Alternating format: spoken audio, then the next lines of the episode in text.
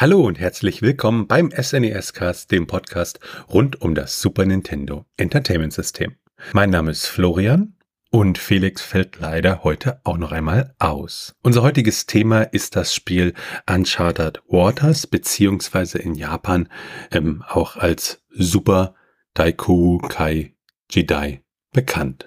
Es handelt sich dabei um eine Einspieler, ja, Handels- und ja, Schifffahrtssimulation für das Super Nintendo und der Entwickler ist Koei und der Publisher ist eine Firma gleichen Namens. Schauen wir uns da erstmal den historischen Hintergrund an. In Japan gibt es ja diesen, diesen Ausdruck Daiku Kai Jidai und das meint das ähm, Zeitalter der Entdeckung zwischen dem 15. und dem 17. Jahrhundert, als die europäischen Entdecker halt ja unterschiedliche Seewege nach Asien gefunden haben, weil das Osmanische Reich die entsprechenden Landwege blockiert hatte. Und in dieser Zeit gab es halt eine große Rivalität zwischen Spanien und Portugal. Ähm, die Kolonisierung hat begonnen und man hat halt sehr viele Sachen ja entdeckt. Und ähm, man hat halt im Spiel dann auch ja entsprechende Anspielung, hat aber auch an vielen Stellen ja Sachen idealisiert, um auch ja mehr so eine abenteuerliche und spannende Stimmung hinzubekommen. Damit schauen wir uns dann die Geschichte an. Da erstmal die Geschichte der Entwickler, Koei Co. Limited. Die Firma wurde am 25. Juli 1978 gegründet und sie begannen dann damit ja PCs zu verkaufen und spezielle Unternehmenssoftware. Mittlerweile hat Koei in Japan, USA, Kanada, China, Korea und Taiwan entsprechende Niederlassungen und beschäftigt weltweit knapp über 500 Mitarbeiter. Allerdings seit 2011 gibt es die Firma Koei an der Sache eigentlich nicht mehr, weil da wird das nur noch als Magenlabel benutzt weil es fusionierte mit äh, Tecmo zu Koei Tecmo im Jahr 2009. Wenn wir uns dann die Geschichte des Spiels selbst anschauen, das wurde ursprünglich für den PC 88 entwickelt, später dann 1990 für MS-DOS und dann gab es entsprechende Versionen für Mac, den MSX, das NES und auch das Sega Genesis und ähm, auch natürlich eine SNES-Portierung. Zum Team der SNES-Umsetzung gehörten in der Produktion Ko Shibusawa und der äh, Musikkomponist bzw. die Musikkomponistin war Yoko Kano. Veröffentlicht wurde das Spiel schlussendlich 1992 in Japan und auch in den USA. In Europa erschien das Spiel nicht. Und damit werfen wir einen Blick auf das Setting. Ja, im Setting geht es halt um die Familie Franco, die war eins der einflussreichsten Häuser Portugals. Aber dann brach das Oberhaupt der Familie zu einer Reise auf um ein Königreich zu finden. Und das ja Chaos, was daraufhin entstand aufgrund des Machtvakuums, führte zum Ende dieses Adelsgeschlechts. Und mittlerweile sind 100 Jahre vergangen und ähm, Portugal ist halt zu Wohlstand gekommen durch seine Segel- und Handelsimperien. Und ein junger Leon Franco möchte halt den guten Namen seiner Familie wiederherstellen und sich einen entsprechenden Namen als Seemann machen.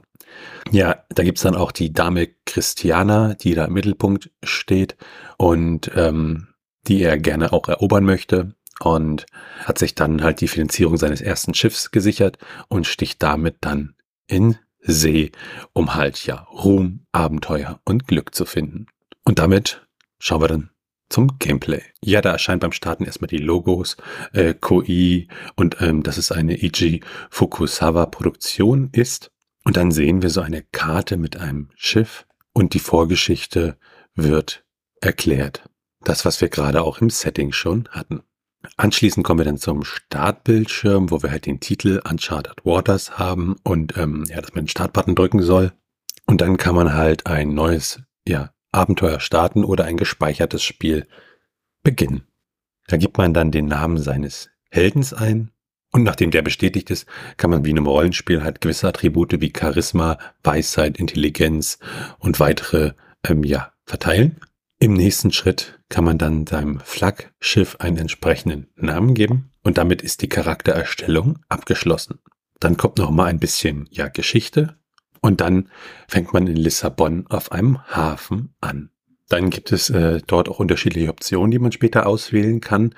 Dazu gehört unter anderem die Textgeschwindigkeit und auch das Speichern sowie die Musik kann dort ein- und ausgestellt werden. In diesem Hafen oder in diesen ja, Städten haben wir dann jeweils einen Hafen, wir haben eine Schiffsjacht, wir haben einen ähm, Shop, in dem wir Dinge kaufen können, ein Hotel, ähm, eine Gilde und noch ein paar andere Sachen, die wir jeweils dort haben. Und da können wir zum Beispiel dann entsprechend ja Dinge ankaufen, um sie später gewinnbringend woanders zu verkaufen. Ja, das heißt, man kauft Dinge, segelt dann von A nach B und versucht entsprechend Gewinn ähm, ja zu erzielen und ähm, hat natürlich dann auch äh, ja Probleme auf dem Meer, so Piraten ähm, oder andere Vorkommnisse auf dem Meer.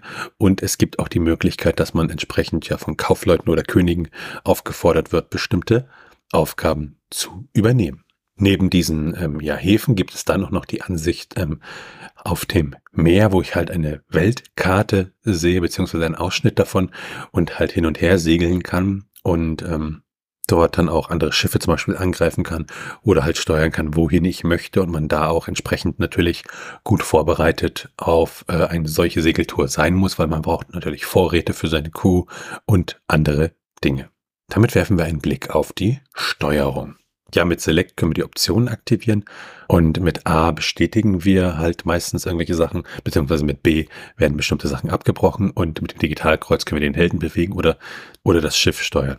Dann ein Blick auf die Grafik und den Sound. Ähm, ja, die Grafik an sich, die ist schon ziemlich niedlich, übersichtlich. Die Texte sind auch äh, ja, erstaunlich gut zu lesen. Also das macht schon Spaß. Und auch die Welt und auch diese Seekarte, die hat durchaus ihren Charme. Die steht oder was wir davon sehen, diese ja, zusammengefasste Stadt sozusagen immer, die sind, sind sehr, sehr hübsch. Dazu passend die Musik, die das Ganze unterstützt und die ist von Yoko Kano. Die ist 1963 geboren und ist eine japanische Komponistin und äh, Musikproduzentin. Sie hat viel an Anime-Serien komponiert, Videospiele, aber auch äh, Filme und äh, Fernsehgeschichten. Zum Beispiel äh, die Musik von Ghost in the Shell Standalone Complex ist von ihr. Und sie hat auch eine Band, äh, die nennt sich Seatbelts. Wenn wir ins Raum hineinschauen, haben wir da 19 Titel. Ähm, die sind so 1,30, zwei Minuten in den meisten Fällen lang. Es gibt eins, zwei, nämlich die Geschichten fürs Ende, die sind dann noch ein bisschen länger. Also grundsätzlich kann man sagen, die Grafik ist wirklich niedlich, sie ist übersichtlich ähm, und äh, man kann sich dann halt auch auf das, ja, was an dem Spiel wichtig ist, nämlich das Handeln etc. gut konzentrieren, weil halt ähm, das dann auch von der Performance her alles sinnvoll läuft und unterstützt wird das von der Musik. Ja, und damit man da auch weiterkommt, schauen wir uns jetzt die Strategie an. Ähm, grundsätzlich die Weltkarte entspricht der echten Welt, was bei der Orientierung natürlich hilft, ähm, weil man dann, äh, wenn man da so ein bisschen Geografie sich auskennt, immer ungefähr abschätzen kann, wo man eigentlich gerade ist. Und es gibt ja so Längen und Breiten gerade in der echten Welt, die gibt es im Spiel auch. Allerdings haben sie mit denen in der echten Welt nichts äh, ja, zu tun. Das heißt, wenn man im Spiel Längen und Breitengrade ja bekommt, dann sollte man sie sich auch notieren, damit man später bestimmte Orte findet. Dann muss man auch äh, bestimmte Personen wiederfinden in den Hotels und äh, die sollte man sich dann auch immer aufschreiben. Und man sollte dann relativ schnell ein Teleskop und einen Sextanten finden. Das hilft einem nämlich dann im frühen Spiel erheblich weiter dann sollte man auch nicht zu viele Leute anheuern, ähm, weil äh, man braucht eigentlich nur vier und ähm, das genügt dann eigentlich. Also man braucht da nicht unbedingt ja extrem aufstocken, was dann natürlich auch ähm, bei der ganzen Versorgung entsprechend hilft. Und dann sollte man die Loyalität entsprechend auf äh, versuchen hochzuhalten. Da reicht es, äh, wenn man ihnen entsprechend äh, ja, Goldstücke gibt genug, dann beschweren sie sich halt nie. Und man muss auch nicht die Leute bezahlen, die die Schiffe nicht navigieren. Also das ist dann zwar unsozial, aber es hilft einem im Spiel weiter. Dann gibt es noch äh, so witzige Sachen, wenn man einer Kellnerin ähm, zum Beispiel äh, Trinkgeld äh, gibt ähm, und immer wieder, dann fängt sie irgendwann an, witzige Sachen zu erzählen. Und ähm, ja, bei den Waren, da kann man so ein bisschen unterscheiden zwischen nutzlosen Waren und sinnvollen Waren. Sowas wie Olivenöl zum Beispiel ähm, bringt halt nichts damit zu handeln, es sei denn, es gibt eine Aufgabe dafür. Ansonsten sollte man nur mit Dingen wie Zucker, Porzellan, Silber, Gold ähm, und ähnlichem handeln. Und äh, mit dem Teleskop, was wir dann vorhin hatten, da kann man dann zum Beispiel die Flotten auf der ja, See inspizieren, bevor man sie halt anspricht und kann so zum Beispiel Piraten aus dem Weg gehen. Was man vermeiden sollte im Spiel, ist es, im spanische oder türkische Schiffe anzugreifen, weil ähm, ein Krieg dann entsprechend die Folge ist und das bei diesen Nationen immer relativ schwierig ist, es sei denn, man möchte vielleicht doch mehr so auf, äh, ja, den piratigeren Weg gehen. Dann gibt es auch äh, bestimmte, ja, Region, die man vermeiden sollte, wenn man noch keine richtig gute Flotte hat. Zum Beispiel sollte man nicht über den arktischen Ozean segeln. Und dann gibt's noch so witzige Sachen, dass man zum Beispiel ähm, niemals etwas in Sevilla kaufen sollte, äh, das die Feuerwaffen später teurer macht und äh, so man sozusagen später mehr Geld damit machen kann. Grundsätzlich sollte man alle Lebensmittel auf dem Flaggschiff haben, weil manchmal verschwinden Schiffe auf See einfach auf mysteriöse Art und Weise und so gehen einem dann keine Ration verloren.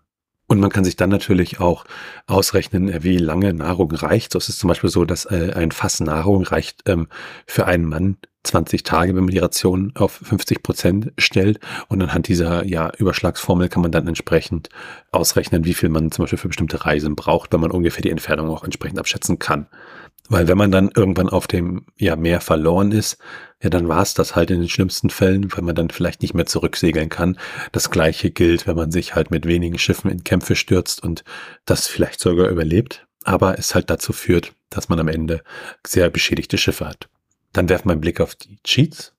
Man kann ja diesen Status äh, am Anfang einstellen und wenn man die Frage, ob man diesen Status jetzt, also seine Werte so bestätigen möchte, mit Nein beantwortet, nach ungefähr 80 Mal ähm, werden die dann plötzlich wesentlich erhöht und man hat einen wesentlich einfacheren Einstieg.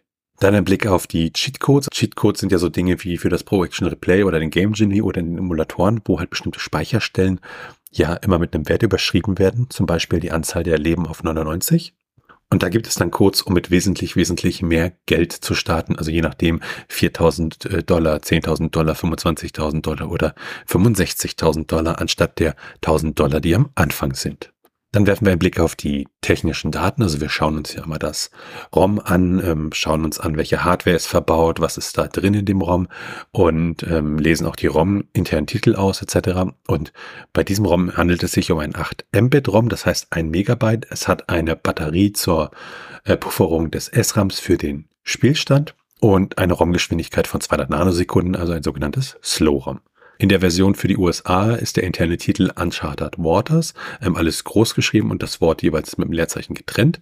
Und äh, in Japan ist der interne Titel Super Daikoku Kai Jidai, wobei nur Super und das zweite dann entsprechend getrennt sind, aber auch groß geschrieben. Dann wenden wir uns den Portierungen und Nachfolgern ja zu. Das Ganze ist nämlich eine Reihe. Und grundsätzlich ist es so, auch schon dieser Teil für Super Nintendo ist ja eine Portierung. Also es gab fürs MSX äh, die Entwicklung für den PC88, für den Sharp X1, ähm, für DOS, Macintosh und dann halt 92 für Super Nintendo. Und ähm, damit dann auch ein Blick auf die Nachfolger. Wir haben da einen Nachfolger, ähm, Uncharted Waters New Horizons, der erschien 94, auch für Super Nintendo. Und grundsätzlich, die Reihe beginnt ja 1990 und wir haben halt ähm, ja Teile wie Uncharted Waters Online von 2005 für Windows. Wir haben Uncharted Waters 4, die HD-Version von 2021 für die Switch und Windows. Und dazwischen halt sehr, sehr viele Teile, einige dann auch nur in Japan erschienen, vor allem so zwischen 1990 und dem Jahr 2000. Dann kommen wir zu unserer Trivia-Sektion. Also wenn man das Spiel ja im Durchschnitt durchspielt, ist man dabei so 28 Stunden. Ähm, wenn man ein bisschen schneller ist, schafft man es auch in 27 Stunden. Und wenn man sich Zeit lässt, in 30 Stunden. Wobei man kann sich da halt auch ja entsprechend viel, viel Zeit lassen. Was die Preise angeht auf dem US-amerikanischen Markt, kostet die lose Cartridge an sich ungefähr 55 US-Dollar und Complete in Box kostet das Ganze um die 160 bis 170 US-Dollar. Dann gucken wir uns die ROM-Hacks an. Also bei ROM-Hacks werden ja immer so Sachen vom Spiel modifiziert, neue Strecken oder die Farbe der Sprites angepasst. Und ähm, da ist es so, dass es äh, für dieses Spiel leider keine ROM-Hacks gibt. Das gleiche zeigt sich auch bei den Retro-Achievements, also äh, so ja, Achievements an sich kennt man ja bei Plattformen wie Steam, so kleine Errungenschaften, die man im Spiel erreichen kann. Und hier ist es halt wirklich so, ähm, mit diesem Retro-Achievements-Projekt werden diese Achievements auch für Super Nintendo etc. angelegt und können dann mit speziellen Emulatoren auch ja erreicht werden. Und äh, das bedeutet auch, da es ein Community-Projekt ist, kann man dann für Spiele, wo es äh, keine Retro-Achievements gibt, wie hier, entsprechend eigene Retro-Achievements einbringen. Dann ein Blick auf die Speedruns, also da geht es ja immer das Spiel darum, möglichst schnell durchzuspielen. Da gibt es dann auch unterschiedliche Kategorien, je nachdem, ob welche mit Bugs zum Beispiel sind. Und hier gibt es die Kategorien äh, Save the Princess, Santo Domingo Town, Sink the Chip and the Magellans Expedition. Und bei Sync the Chip liegt der Rekord bei 45 Sekunden mit der japanischen Version gespielt auf einem Super Nintendo Emulator. Für Save the Princess gibt es keinerlei Rekorde auf dem Super Nintendo, aber zum Beispiel in der NES-Version liegt da der Rekord bei 5 Stunden, 12 Minuten und 23 Sekunden.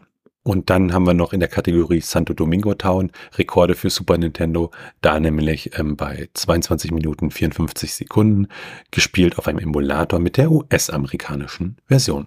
Damit dann der Blick aufs Handbuch wir haben da so drei Personen auf dem Schiff, dann eine Begrüßung ähm, von Yuichi Irikawa, ähm, der ist der Präsident der Coal Corporation damals gewesen.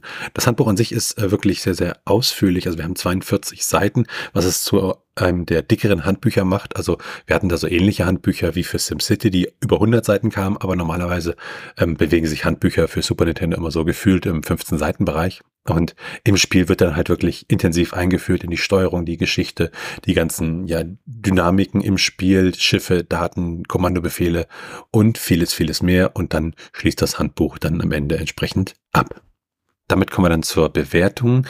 Und für die Super Nintendo-Version gibt es da eine Bewertung von der Playtime aus dem Mai 1993. Die haben 71 Prozent vergeben und haben gesagt, die Unterschiede zur Mega Drive-Version sind verschwindend gering. Zum einen ist die Grafik eine Idee besser, zum anderen sind die Rechenzeiten von 5 Sekunden keine Seltenheit und der zeilenweise Menüaufbau erinnert an die Zeiten des guten alten IBM XT in der Grundversion. Hoffentlich kommt Koei nie auf die Idee, ein schnelleres Ballerspiel programmieren zu wollen. Videogames hat im Juni 1993 68% vergeben und hat gesagt, Uncharted Waters vereint eine Handelssimulation und ein Adventure mit Strategieelementen zu einer Synthese von dauerhafter Motivation. Das Grafikniveau bewegt sich allerdings auf 8-Bit-Ebene. Die geringe Zahl der Farben und die wenig strukturierten Sprites fallen hier gegenüber vergleichbaren Produkten ab. Das Umblättern der Bildschirme hätte man ebenfalls sauberer lösen können. Zugegeben, eine Simulation lässt nicht allzu viele Klangeffekte erwarten, musste aber gleich so kräftig gespart werden. Dennoch, das Konzept des umfangreichen Spiels hält den Spieler unter Dauerspannung. Eine Fülle von Details wird geschickt miteinander in Abhängigkeit gebracht. Dies steigert das Verlangen, immer wieder neue Versuche zu starten. Trotz genialer Spielideen und anderer Vorzüge sollten sich Koei künftig um eine grafisch anspruchsvollere Gestaltung bemühen. Und dann haben wir noch eine Bewertung vom All Game Guide. Die haben 60% vergeben im Jahr 1998 und haben gesagt, The role-playing aspect is fun, despite the games being straightforward from the moment you start playing. You know exactly which goods to purchase and where to sell them for profit, for example. So it's not easy to do poorly at this game. Just listen to the gossip. Those looking for a better all-around experience should check out Pirates instead. Although, this is the best you can get on the Super Nintendo at the time of this game release. Und damit sind wir dann bei der Meinung. Also ich grundsätzlich, ich liebe solche Simulationen, in denen man handeln muss und, und Dinge aufbauen kann. Also wenn ich dann so Spiele wie äh, Vermehr denke, ähm, die wirklich sehr, sehr textlastig waren, aber die haben einfach Spaß gemacht. Und ähm, natürlich wirkt alles an einigen Stellen etwas träge. Aber alles in allem hat es mir wirklich Spaß gemacht und ich denke, man muss da auch ein Feeling für das Genre haben und ähm, auch dann entsprechend das ganze Segeln und so mögen. Und es kommt aber dieses, dieses ja, Entdecker-Feeling auf und dass die Grafik jetzt, wie zum Beispiel in der Kritik gesagt wird, ja so ein bisschen achtbittig ist. Ich finde, das tut dem keinen Abbruch, weil man sich sozusagen dann auf die ja wichtigen Sachen konzentrieren kann und das irgendwie angenehm finde, dass es nicht so hyperkomplex ist wie bestimmte moderne Simulationen, wo man vielleicht gar nicht erst reinkommen will, weil das einfach ja zu viel ist. Und ich grundsätzlich äh, kann dann die USA-Version entsprechend empfehlen, wenn man das auf äh, zwar sich zu Hause abspielen kann, weil ähm, da ist der Text dann auf Englisch, das lässt sich gut alles lesen, ist relativ einfach alles gestaltet und es macht halt Spaß, äh, das Spiel zu spielen. Man sollte an ein, zwei Stellen mal ein bisschen Geduld mitbringen, weil halt ja alles nicht so schnell geht, wie man es vielleicht heutzutage erwartet ist, sondern so ein Menü sich manchmal doch aufbauen muss und äh, ja im Gegensatz zur Mausbedienung ich dann nicht einfach hier von x Sachen schnell was kaufen kann, sondern mich da immer ja entsprechend durch die Dialoge arbeiten muss. Aber von meiner Seite ja durchaus eine klare Empfehlung. Wer dieses Genre mag, äh, der sollte sich das Spiel auf alle Fälle mal anschauen. Und damit sind wir am Ende dieser Episode vom SNES-Cast. Wenn ihr Fragen, Anmerkungen, Themenvorschläge oder Kritik habt, dann könnt ihr uns gerne schreiben per Mail an info.snescast.de und ihr könnt uns auch auf unserer Webseite unter den einzelnen Episoden Kommentare zu diesen hinterlassen. Bewertet uns bei Apple Podcasts und anderen Podcast-Portalen und natürlich könnt ihr uns auch persönlich empfehlen. Ihr könnt uns auf Steady unterstützen, da freuen wir uns drüber und es hilft uns, diesen Podcast zu machen. Ihr erhaltet dafür das eine oder andere kleinere Benefit. Ja, und für unsere bisherigen Unterstützer an dieser Stelle von uns beiden nochmal ein wirklich großes Dankeschön. Alles weitere dazu und rund um den Podcast, wie zum Beispiel der Link zu unserem Discord-Server, unserem Community Hub oder unseren Social-Media-Präsenzen, findet ihr auf snescast.de. Tschüssi!